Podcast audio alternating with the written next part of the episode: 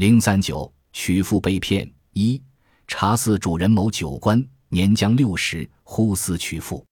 一日有媒官说一妇年虽五十左右，资守上家，衣裳楚楚，大喜，出资娶妇。几晚将寝，妇曰：“我是营官命妇，因穷苦不能自己，谋为富家佣。今为媒者骗至此，汝何感耳？我以良言告汝：今夜我居楼上，汝居楼下。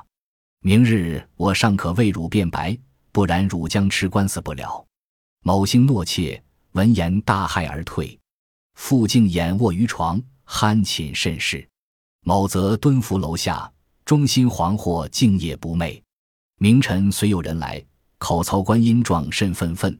谓某曰：“与误汝罪，当与汝共寻原梅送之官，以成其骗。”某无奈随之，行入室，至仇人中，忽乘间亦去。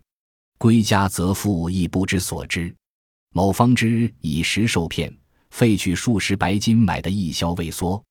闻者无不失笑。茶寺主人某甲丧妻多年，年纪将近六十时，忽然想娶妻。一天，有个媒人说，有一位妇人，虽然年纪在五十岁左右，但还很有姿色，衣裳楚楚。贾听了非常高兴，出钱娶了那个妇人。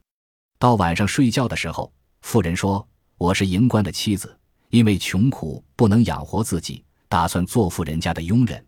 没想到现在被媒人骗到了这里，你怎么敢动我？”我好言相劝，今晚我住楼上，你住楼下，明天我还可以为你说清，不然你就吃定官司了。贾本性怯懦，听完妇人的一席话，早就吓坏了。当晚，妇人睡在舒适的床上，贾则蹲伏在楼下，害怕的一夜没敢睡。